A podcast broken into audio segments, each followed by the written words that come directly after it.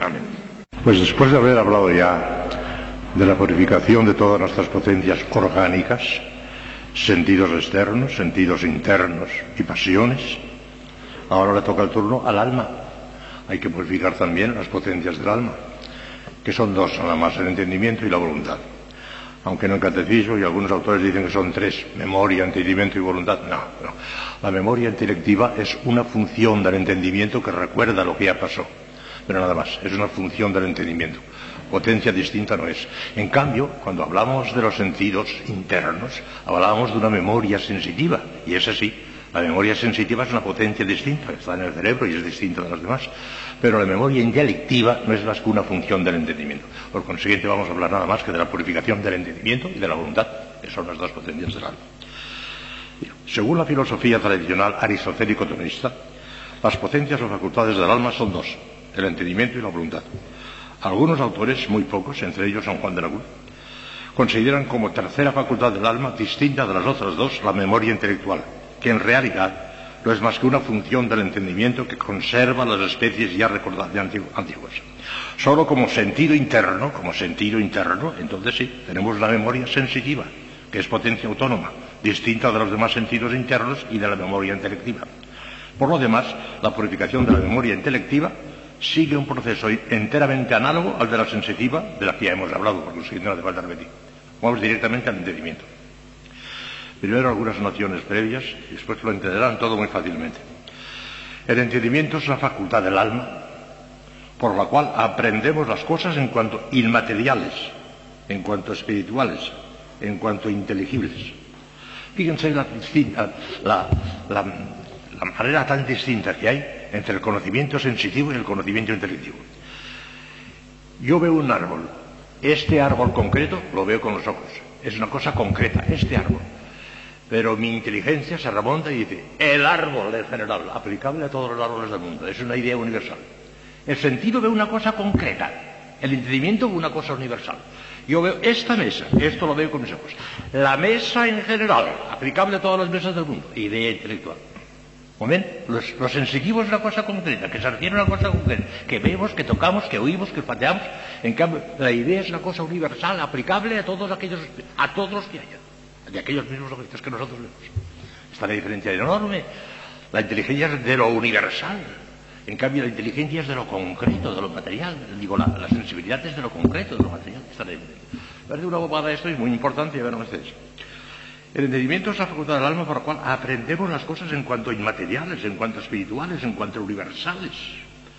Su efecto propio son las ideas, que abstraen de los objetos exteriores a través de los fantasmas de la imaginación iluminados por la fuerza abstractiva del propio entendimiento llamado en filosofía entendimiento agente. Esto es muy complicado y no se lo voy a explicar porque sería muy largo, pero es precioso, pero tendría que perder mucho tiempo y no quiero. El conocimiento intelectual es completamente distinto e infinitamente superior al de los sentidos. El sentido recae siempre sobre objetos singulares, concretos y determinados. Este árbol que veo, esta melodía que oigo en este momento, este objeto que toco, mientras que las ideas objeto del conocimiento intelectivo, son siempre universales, abstractas, indeterminadas. El árbol, en general. La melodía, aplicable a todas las melodías del mundo.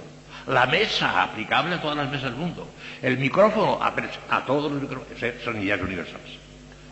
El conocimiento sensitivo nos es común con los animales, claro. El sensitivo sí, porque tienen también sentidos como nosotros, ya lo expliqué el otro día. pero el intelectual no porque ellos no tienen entendimiento. Ellos no pueden tener ideas abstractas, no tienen ideas, no razonan, no piensan, ven, oyen, sienten, nada más. Pero no razonan, no tienen, no tienen inteligencia, no tienen alma inteligente. El conocimiento sensitivo nos es común con los animales. El intelectivo es propio y exclusivo de los seres inteligentes. Dios, el ángel el hombre. Los únicos que entienden son de esos tres. Dios, el ángel y el hombre. Los animales.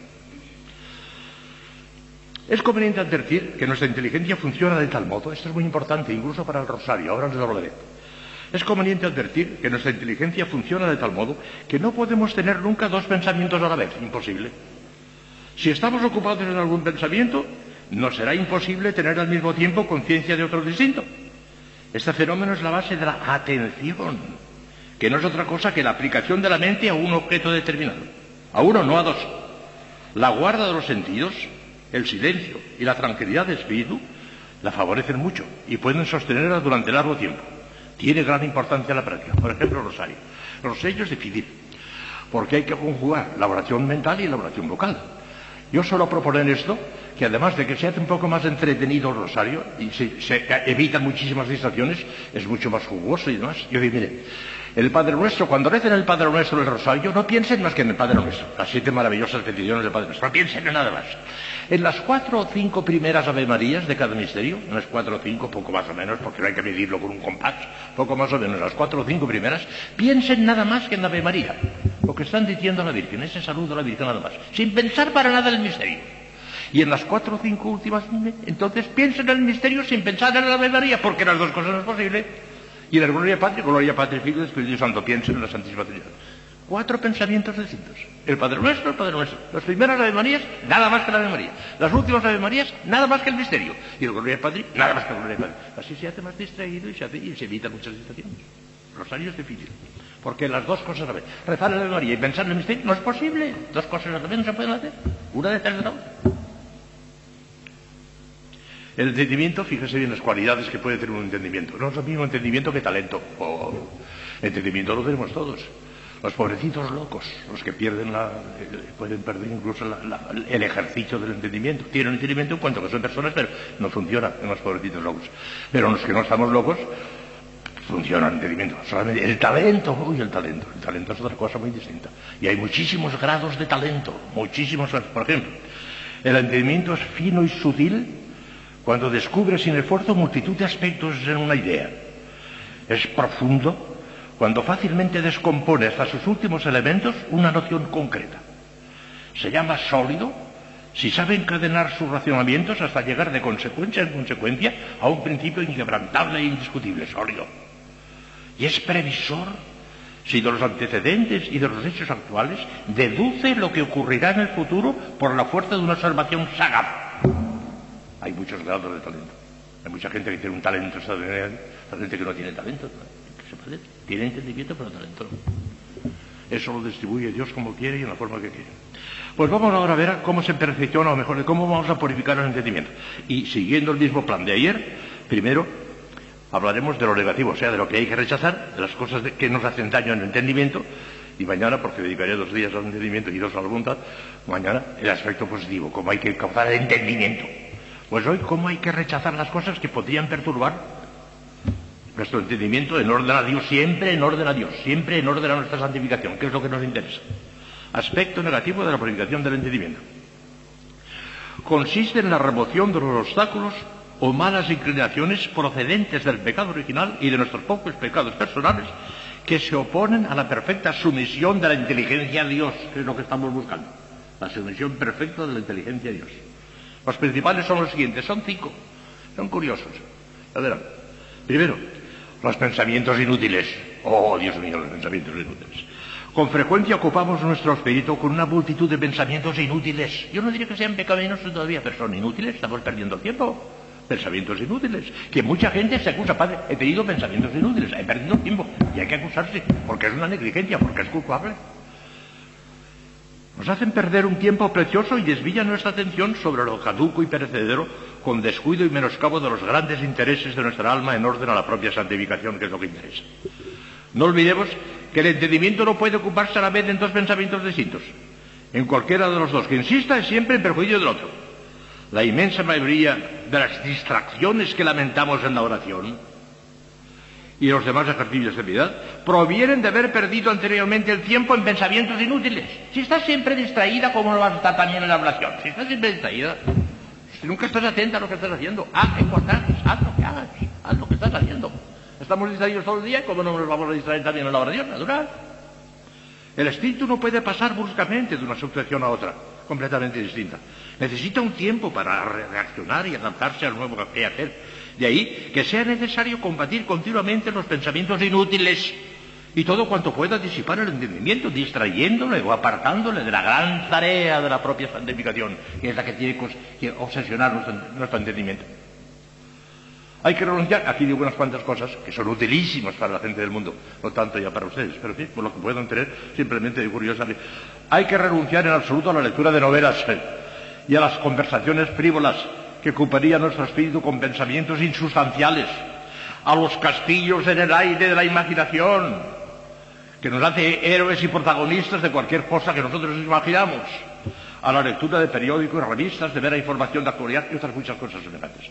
Todo esto es muy incómodo, ciertamente, pero al no querer someterse a estas incomodidades, obedece precisamente el que tantos aspirantes a la perfección cristiana se queden a menos de la mitad del camino.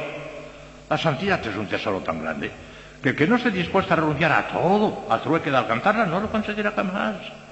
Es la margarita preciosa de que habla el Evangelio, Mateo 13, 45, para cuya adquisición el sabio mercader vendió absolutamente todo cuanto tenía, todo. No perder el tiempo en pensamientos inútiles, la primera cosa.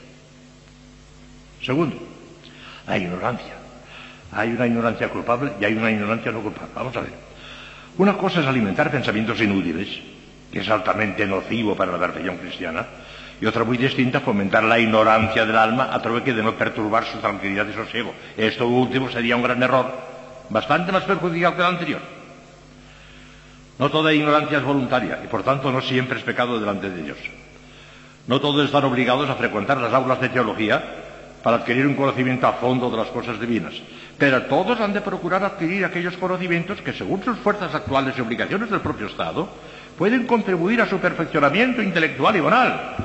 La desconfianza o enemistad contra la ciencia ha sido siempre señal de mal espíritu y origen de muchas herejías y trastornos en la Iglesia, como puede mostrarse con la historia en la mano. La Sagrada Escritura reprueba terminantemente esta actitud, dice Oseas por haber rechazado tú el conocimiento, yo te rechazaré a ti de, mi sacerdocio. Y de otras cosas buenas. A que no se puede rechazar eso. La Sagrada Escritura reprueba terminantemente esta actitud. Sin embargo, no toda ciencia es útil o conveniente para la propia santificación. San Pablo habla de una ciencia que hincha para la propia santificación. En cambio, la caridad edifica. En la adquisición de la ciencia, en efecto, se puede pecar por dos capítulos por parte del que estudia, no haciéndolo a impulsos de la virtud de la estudiosidad, que es una virtud, la estudiosidad bien entendida, sino por motivos viciosos, por vanidad, por curiosidad, por el mero placer que experimenta el estudio, lo cual es una especie de lujuria, de gula, de gula intelectual, etc. Y por parte de la cosa que se estudia, si es perniciosa para el alma, o al menos inútil o impertinente. De esas dos maneras se puede pecar. Es preciso combatir la ignorancia, sobre todo en materias de religión y espiritualidad. Claro, claro. Ciertamente que, rectificando la intención, podemos y debemos estudiar también las ciencias humanas en cuanto sea posible, sobre todo las que se refieren a la propia profesión y deberes del propio Estado. Esto va muy bien para la gente del mundo. Pero ante todo hemos de aplicarnos a la ciencia de las ciencias, a la ciencia de nuestra eterna salvación, a la ciencia de los santos. Sería un absurdo inverosímil dedicar todos nuestros afanes a la ciencia humana, humana y perecedera que, se acabará muy en breve, 1 Corintios 13, 8, y descuidar la ciencia suprema de nuestros intereses eternos. Es tristísimo el espectáculo que ofrecen tantos cristianos eminentes por su cultura literaria, artística científica, que carecen al mismo tiempo de la masa de mentales conocimientos en materia de religión. Un hombre de carrera, de carrera universitaria, estuvo a punto en un sanatorio de Madrid de morir sin sacramentos porque la monjita que la atendía decía, póngase bien con Dios, y no cuesta nada, mire usted, después se póngase bien con Dios, confiésese y demás. Estuvo a punto de morir sin sacramentos porque creía que tenía que confesarse con la monja. No sabía que tenía que confesarse con un sacerdote. Mire si la ignorancia era garrafal. Era hombre, era un hombre de cultura, un hombre universitario. Hay gente que tiene una ignorancia terrible, terrible, ignorancia terrible. Otros se dedican acaso febrilmente a la adquisición de la ciencia sagrada, de la ciencia sagrada, pero con una actitud y tendencia anticontemplativa. Dios mío, Dios mío, ¿cuántos teólogos hay de este tipo?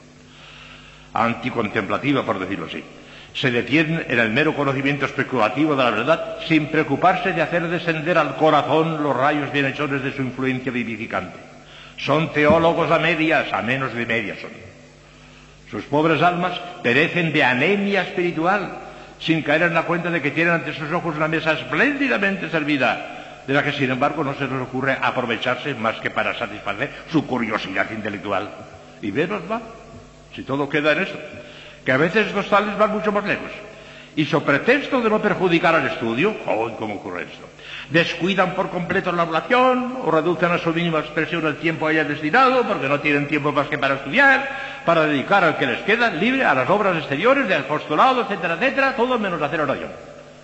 No advirtiendo que, como enseña San Juan de la Cruz, comillas, va a hablar San Juan de la Cruz, entre comillas, San Juan de la Cruz, mucho más provecho harían a la Iglesia y mucho más agradarían a Dios, dejando aparte el buen ejemplo que de sí darían, si gastasen siquiera la mitad de ese tiempo en estarse con Dios en oración, aunque no hubiesen llegado a tan alta como esta que ahora estoy escribiendo. ¿Cierto? Entonces harían más y con menos trabajo en una obra que con mil, mereciéndolo su oración y habiendo cobrado fuerzas espirituales de ella. Porque de otra manera, todo es martillar y hacer poco más que nada, y a veces nada, y aún a veces daño. San Juan de Subida del monte. De, digo, sí, sí, cántico espiritual, canción 29, número 3. ¿Cuánto teólogo? No se le hable de oración. Teología, la cosa especulativa además. Lujuria intelectual, ¿no? gula.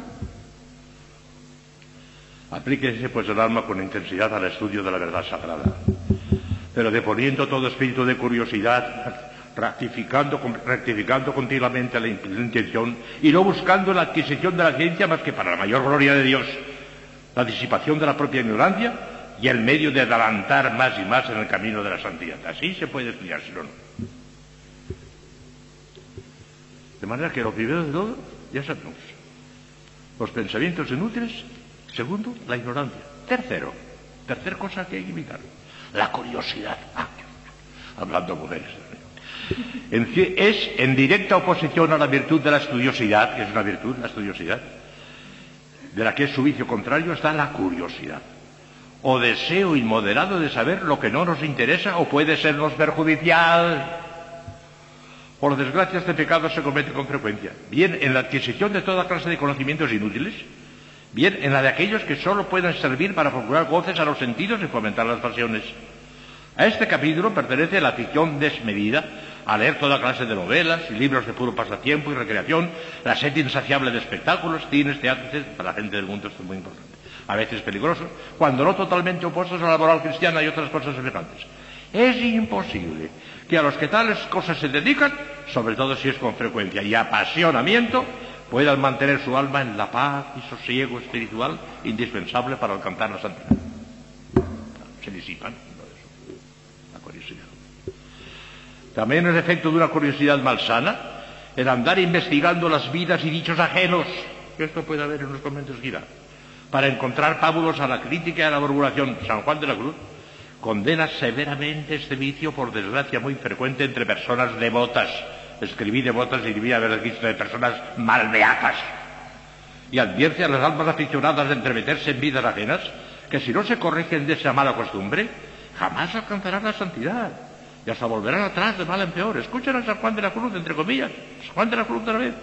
Y así, jamás se entremetan, ni de palabra ni de pensamiento, en las cosas que pasan en la comunidad ni de los particulares, no queriendo notar ni sus bienes, ni sus vales, ni sus condiciones. Y aunque se hunda al mundo, ni querer advertir, ni entremeterse en ello, por guardar el sosiego de su alma, acordándose de la mujer de Lot, que porque volvió la cabeza a mirar los clamores y el ruido de los que perecían, se volvió estatua de sal. Esto debe de ser guardar con gran fuerza, porque con ello se librará de muchos pecados e imperfecciones y guardará el sosiego y quietud de su alma con mucho aprovechamiento delante de Dios y de los hombres. Y esto se viene mucho. ¿Qué importa tanto? Continúa San Juan de la Cruz. Que por no lo guardar muchos religiosos, no solo nunca les lucieron las otras obras de virtud y de religión que hicieron, mas fueron siempre hacia atrás de mal en peor. Se metan en nada. San Juan de la Cruz no se enteraba de las cosas de su convento, ni de las de su convento. Yo sé de algún religioso que dice, tú es que no lo quieres decir. Pues si eso ocurrió en tu convento, pues no lo he enterado. Hay, religiosos que no, se enteran de las cosas de su convento, no les importa las cosas que no, que no tienen que intervenir ellos, porque ahora diré otra cosa, claro. No siempre, sin embargo, está prohibido fijarse en esas cosas, en vidas ajenas. Y a veces es incluso obligatorio. Sobre todo para los encargados por oficio, por oficio de corregir al prójimo, como son los legítimos superiores. Esos tienen que fijarse. Los demás no les importa lo que hace fulano, lo que hace Mengana. A las superiores sí, porque tienen que vigilar por todos. Por eso tendrá que dar cuenta de, todo, de todas y cada una. Es temible. Si caeremos en la cuenta no habría fuerza humana que nos obligara a poder aceptar un cargo, sobre todo de superior. La responsabilidad es terrible, porque cada uno de nosotros que tenemos la dicha de no ser nada, tendremos que responder de nosotros. También un poco de los demás por el buen ejemplo o por el mal ejemplo. Pero el superior o la superiora, de cada uno en particular tendrá que dar cuenta. Es para echarse temblar. Santa Teresa hoy un día que se había muerto un fraile carmelita. Y fuime, palabras textuales de Santa Teresa, fuime al coro con hartas lágrimas a rezar por él, porque temí por su salvación, que había sido veinte años perlado, había sido veinte años perlado y temí por su salvación y fuime al coro con hartas lágrimas para rezar por él. Bendigan a Dios los que no han sido nunca nada. Yo bendigo a Dios que no han sido nunca ni su prior ni su prior he sido nunca nada. Bendito sea. Porque tengo que agradecer a Dios. Nunca ha sido nada. Nunca. Bendito sea Pero los superiores tienen obligación de ligarse. Pero ha de ser siempre con una finalidad santa y elevada ya para edificarse uno mismo con los buenos ejemplos y animarse con ellos el mejor, ya para utilidad espiritual del prójimo, corrigiéndolo de sus defectos según el orden de la caridad y el debido oficio, jamás para murmurar de él sin oficio ni beneficio para nadie. Las que no tengan oficio ni beneficio, a callar tocan. No tienes que meter en las vidas de los demás. Otro género de curiosidad peor todavía que los anteriores, sería, aclarar, ah, la de querer averiguar por medios absolutamente desproporcionados, adivinación, magia, espiritismo, mala observancia, etc., cosas ocultas como los secretos de los corazones o futuros eventuales. Si quisiera averiguarse alguna cosa por vía sobrenatural, como interrogando a Dios, se cometería el pecado de la tentación de Dios, pecado, que se opone directamente a la virtud de la religión. Es una gran irreverencia. Pedirle a Dios que nos, manifieste su voluntad de una manera completamente desproporcionada, por ejemplo, echando suertes. Ya les expliqué el otro día que cuando los apóstoles echaron suertes para, nombrar a San Matías en sustitución de, de, Judas, obraron por expiación del Espíritu Santo porque no tenían otro procedimiento posible y casi, casi pidiéndole perdón a Dios. Y, Dios en aquel momento, como era una cosa tan excepcional, les escuchó y dijo, este, Matías. Pero eso fuera de aquellos casos excepcionales, es pecado de tentación de Dios. No se le puede pedir a Dios cuenta, no se le puede pedir a Dios que nos dé una señal, no es posible. Tentar a Dios, va contra la virtud de la religión. Eso no puede ser. ¿Cuánta gente, Dios mío, ahora? ¿Eh? A cada momento se está apareciendo la Virgen aquí allá y demás, y la gente loca corriendo. Si esto no tiene importancia ninguna, ninguna. La revelación terminó con el último apóstol. Al morir San Juan, que se murió a los 104 o 105 años de edad, y fue el último apóstol, se acabó la revelación. Ya no hay más revelaciones oficiales. ¿A qué no interesa ya más? La Virgen no puede añadir nada a lo que ya sabemos del Evangelio. Y la gente loca detrás de aquí. A mí me dio, por ejemplo, al Escorial. Digo, a ver, ¿qué van ustedes a hacer al Escorial? Es que si se reza el rosario. Ah, pues vayan. Si rezan el rosario me parece muy bien. Venga usted a... Ah, yo no, yo no. Porque a mí me basta la fe, no me interesa saber nada más, que lo sé todo con la fe. Ya está. otro ya son curiosidades, aunque sea la Virgen. Son curiosidades. Y la gente loca, la gente loca, loca, loca, loca, con las curiosidades. Como si el Evangelio no les bastase. Está bonito esto. Querer averiguar una cosa, ves que la Virgen que me dice, pecado. Es tentar a Dios. La Virgen no te responderá para eso. Hay cosas más serias que eso. San Juan de la Cruz insiste largamente en la necesidad imprescindible de renunciar a toda clase de noticias que puedan adquirirse por vía sobrenatural. Visiones, revelaciones, profecías, fuera, fuera, fuera, fuera, fuera. fuera. Y dice que aunque sean de Dios, fuera. Porque el efecto sobrenatural que Dios quiere hacer con una visión lo hace instantáneamente en el momento de darlo. Se acabó. Y después rechaza. Así lo dice San Juan de la Hasta las de Dios hay que rechazar. Visiones, revelaciones, fuera, fuera, fuera, fuera, todo. Aunque sean de Dios. Porque el efecto sobrenatural, repite San Juan de la Cruz es maravilloso, lo produce en el instante mismo en que se produce la visión. Después ya, entretenerse en eso ya, ya es, ya es perder el tiempo, ya, ya, ya salirse del... Que no. Ya les he dicho a ustedes cien veces que la fe más limpia, la más auténtica, es la que no pide razones, la que cree porque lo ha dicho Dios y nada más, sin más razones. Los directores espirituales, que bajo cualquier pretexto, por muy razonable que les parezca, fomenten o entretengan a las almas esta clase de deseos, incurren en una gran equivocación y torpeza de la que tendrán que dar estrecha cuenta a Dios. Dice San Juan de la Cruz, el que se equivoca en aquellas cosas que tiene obligación de saber tendrá castigo. El que se equivoca en aquellas cosas que no tiene obligación de saber, pobrecito, pues no tiene obligación. Pero las cosas que tiene obligación de saber tendrá castigo si, si mete la pata. Haberte fijado un poco más. Que, cuidado, cuidado con la. Y no digamos ya la curiosidad, que es la curiosidad que estamos hablando de la curiosidad. Las que se meten en camisa de once varas, esas cometen el pecado de curiosidad. Cosas de, por, encima de su capacidad. De música ya. El evangelio, el evangelio, el qué piso, el qué piso. La regla y las constituciones, y déjense de músicas. Me enfado yo cuando, cuando digo estas cosas porque es que realmente hay para, para enfadarse ya. La cuarta cosa, la precipitación en el juicio. La precipitación en el juzgar. Otro inconveniente que hay que quitar también. Hay gente precipitada que sin tener todos los elementos de juicio, enjuicia al superior, enjuicia a la superiora, enjuicia al papa, sin tener elementos de juicio. Pero, pero ¿quién eres tú para juzgar de esa manera tan precipitada? Muchas veces los superiores y demás se callan ciertas cosas que no tienen por qué decirlas a todos y obran su... ¡Ay! Ha obrado mal. Si tú superas todo el conjunto de circunstancias, no, no hablarías así. Escuchen. Otro gran defecto intelectual del que es menester purificarse es la precipitación en el juzgado, que es una de las formas del pecado de imprudencia. La imprudencia, eh, el que juzga precipitadamente es imprudente. Va contra la virtud de la prudencia, que es la primera virtud cardinal. El doctor Angélico Santo Tomás señala esos inconvenientes estableciendo una analogía con el orden natural. Si bajamos, qué bonita analogía pone el Santo Tomás. Si bajamos por saltos de una escalera, de cuatro en cuatro, nos daremos un porrazo y nos mataremos. Hay que bajar uno por uno. Y el que por un indicio cualquiera enseguida saca la conclusión, ha dado un salto de cuatro o cinco escalones y ha metido la pata. Debería haber tenido en cuenta todos los escalones, todos los elementos de juicio. El doctor Angélico señala esos inconvenientes estableciendo una analogía con orden natural. Si bajamos por saltos una escalera, sin recorrer a uno todos sus peldaños, obramos precipitada y temerariamente. De la misma manera en el orden espiritual. La razón ocupa el lugar superior y la acción u obra exterior el último más bajo. Los escalones intermedios por los que se ha de descender ordenadamente son memoria de lo pasado, conocimiento de lo presente, sagacidad en la consideración de las posibles eventualidades, raciocinio que compare unas cosas con otras y docilidad para aceptar el parecer, el consejo de los mayores. Si hacemos caso omiso de estos grados y nos lanzamos a obrar o emitir un juicio irreflexivamente, habremos obrado con precipitación e imprudencia. Está muy bien dicho. No sean, no sean precipitadas. No juzguen. Mira, ni precipitadas ni lentas. Ni lentas siquiera. No juzguen. No juzguen. Ya está. Ni lentas. No juzguen. Yo quién soy para juzgar. No juzgo.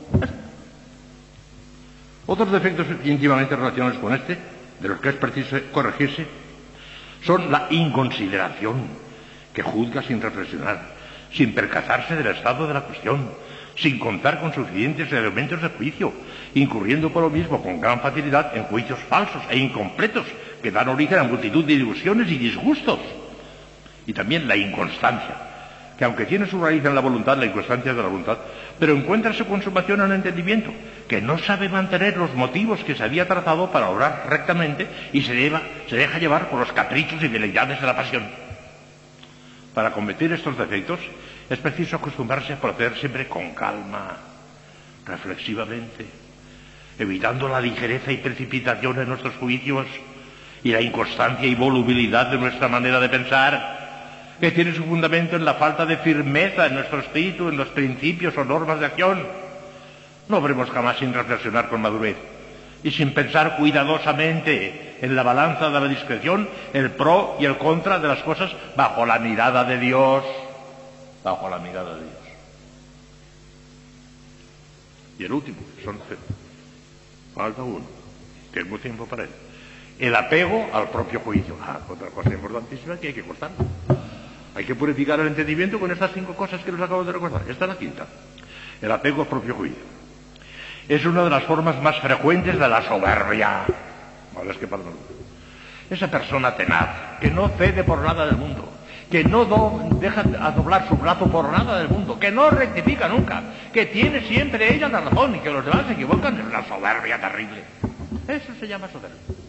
No quiere rectificar, ella acierta, los demás tienen que acceder a lo que ella diga. Eso es frecuente, incluso monjas. Incluso monjas. Hay gente terca que no da su brazo a torcer por nada del mundo. Son espíritus torcidos. Que lo mismo da que tengan una excelente maestra de novillas que una excelente priora. No cambiarán. Han nacido torcidos y, están torcidos y se acabó, ya está. Hay gente torcida que no da su brazo torcer por nada del mundo. Y esos no valen para monjas, ¿eh? Si alguno de ustedes tomándose el pulso delante de Dios se encuentra así, ¡hala! A pedir dispensa al Papa y a casa. No vale para monjas. La monja tiene que ceder, tiene que doblegarse, muchísimas veces, no hay más remedio. Si no quiere ceder, no vale para monja, que pida dispensa al Papa, que se la dará, y a casa. Y que deje en a los demás. Un alma torcida puede desorientar un convento, un alma torcida. Esa es la cruz de los pobres superiores y superiores muchas veces, un alma torcida. Es una de las formas más frecuentes de soberbia, de la que apenas hay nadie completamente exento. Tomemos todos el pulso con verdadera sinceridad delante de Dios, a ver si hay algo de esto. Porque siempre veo, esto es fulanita, esto es fulanita. ¿Y tú? En sus formas más agudas, llega a someter a examen los mismos dogmas de la fe y las decisiones de los legítimos superiores. Ayer, sin andar más lejos, una persona seglar me dijo, no era ella, me lo dijo de otras, que en Toledo hay un movimiento tremendo en contra del cardenal. Porque han cambiado el corpus del jueves al domingo. el cardenal no tiene la culpa. Ha sido la conferencia episcopal, de acuerdo con el Papa, porque solamente el Papa puede quitar una, fiesta de preceptos, solamente el Papa, solamente el Papa, para que quitarla del todo y para siempre, que la quita. Porque al trasladar al domingo, porque el domingo ya fiesta de, de, preceptos, el corpus ha desaparecido. Y la gente está que contra el cardenal. Si el cardenal no tiene la culpa. La culpa la tienen los socialistas, el gobierno socialista. Que la Iglesia no ha tenido más remedio que ceder en algunas cosas para que haya compensación con otras y no ha tenido más remedio. Los mismos obispos, al dar el decreto de que se suprime el jueves de Corpus porque pasa el domingo, dicen que lo sienten con toda su alma, que les arrancan del corazón el jueves del Corpus, pero no tiene más remedio que. Bueno, la gente no señor, no, el cardenal tiene la culpa. ¿Qué es eso de eso? No se puede juzgar, hijas mías sobre todo en las cosas en que intervienen al menos que el Papa. Habrán pensado muy bien y habrán dicho no hay más remedio, pues vamos a hacerlo. Cuando no llega tanto como esto, y eso de discursos criticar a ver al Papa, se fomenta y mantiene el espíritu de secta, no en el doble sentido de exposición serena y defensa razonada de los puntos de vista de una determinada escuela o tendencia que nos parezca estar en posición de la verdad, sino a base de mortificar al adversario, tratando con desprecio o irónico desdén las opiniones contrarias a las nuestras. Entonces, por ejemplo, ha habido ciertas discusiones entre dominicos y jesuitas en, en torno a la predestinación, a la gracia mical y demás. Pero una cosa es la discusión puramente teórica y otra, a mí me dijeron, bueno, eso, son cosas que a mí no me caben en la cabeza. ¿eh? Me parecen tan absurdas, tan escandalosas, que no me caben en la cabeza. A mí me dijeron de un fraile que murió hace unos 60 o 70 años, yo no lo conocí, pero me dijeron su nombre y demás, ¿no? que se sentía tan dominico, se sentía tan dominico, que el día de San Ignacio de Loyola no decía misa. ¡Está en el infierno! Ese hombre está en el purgatorio hasta el día del juicio. No hay derecho a eso. Eso, eso, es ser dominico. Un escándalo eso, hombre. Es un escándalo. No se puede hacer eso. Una cosa es la discusión teórica y otra cosa las redes. Por encima de dominico nosotros somos católicos apostólicos romanos. Yo quiero entrañablemente a Santa Catalina de Siena, pero quiero entrañablemente a Santa Teresa de Jesús y me sin cuidado que sea carmelita, porque es de la iglesia, y yo también. Ya está. Puede hacer eso, hombre. Amar a la orden nada más que despreciando a los demás, pero ¿qué es eso, hombre? ¿Eso es amor a la orden? Eso es orgullo y soberbia. Amas a la orden porque es la tuya. O sea, por la tuya. Soberbia pura. Yo me indigno ante estas cosas porque son indignantes, ¿eh?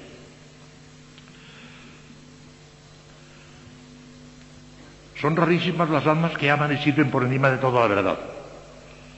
Y no ponen en juego casi exclusivamente cuando contrastan o enjuician opiniones ajenas la satisfacción del amor propio y el triunfo de las propias ideas, sin más razón que porque son propias o de la escuela que pertenece.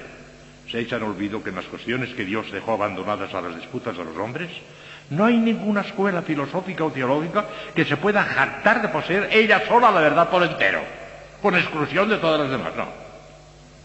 Casi siempre hay en la opinión contraria alguna parte de verdad en la que no ha reparado suficientemente a causa de los prejuicios con que se la examina.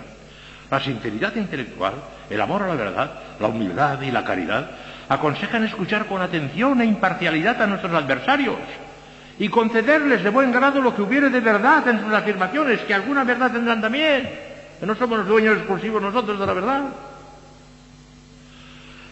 Sencillamente, humildad, docilidad, todo y todo está íntimamente comunicado. Este que no cede nunca es soberbio, un que no vale para monja, no vale, no vale, a casa. Las cercas a casa. En la conducta privada e individual es también muy necesario renunciar con frecuencia al propio juicio y tener en cuenta las luces ajenas. Santo Tomás lo razona admirablemente, diciendo que como la prudencia versa acerca de las cosas particulares y concretas que hay que realizar, que son casi infinitas en número, no es posible un solo hombre pueda examinar todos los aspectos que habría que tener en cuenta sobre cada uno de ellos para saber qué es lo que debemos hacer o evitar. Por eso, en lo tocante a la prudencia, necesitamos ser ilustrados por otros, principalmente por los ancianos, dice Santo Tomás, cuya larga experiencia les ha enseñado muchas cosas que escapan al conocimiento precipitado e irreflexivo de los jóvenes. Llevarán ustedes hoy decir que el demonio sabe más por viejo que por demonio. Y por demonio sabe muchísimo. Es listísimo. Por demonio sabe muchísimo. Pero por viejo más todavía. Por la experiencia que tiene. El respeto, la veneración a los viejos. Este viejo sí está desfasado. ¿Qué más? El que está desfasado eres tú. Porque él conserva lo tradicional, lo auténtico, lo que ha visto y lo que ha, podido constatar con una larga serie de experiencias. Eh, eso, eso, eso, eso, eso. Y, en cambio tú, esa, cosa, esa novedad tuya es una novedad nueva que dentro de poco ya no será novedad, será una antiguaya ya que la, la todos. Ten respeto al viejo, escucha al viejo, los consejos del viejo. La Sagrada Escritura está llena de, recomendaciones a la, experiencia de los viejos. Es señal de buen espíritu la docilidad en aceptar sus consejos de los viejos, sin malograrlos por pereza o desdeñarlos por soberbia. Tenemos muchas cosas que aprender en estas, no cabe duda. Aquí termina porque viene lo positivo en la purificación del entendimiento, mañana. Pero tengan en cuenta nada más que el título, el título de las cinco cosas que les he recordado. Hay que evitar, para que tengamos la purificación negativa del entendimiento en orden a Dios, primero, los pensamientos inútiles, la ignorancia, en la forma que les he explicado, la curiosidad, la precipitación el juzgar y el apego al propio juicio. Esas cinco cosas hay que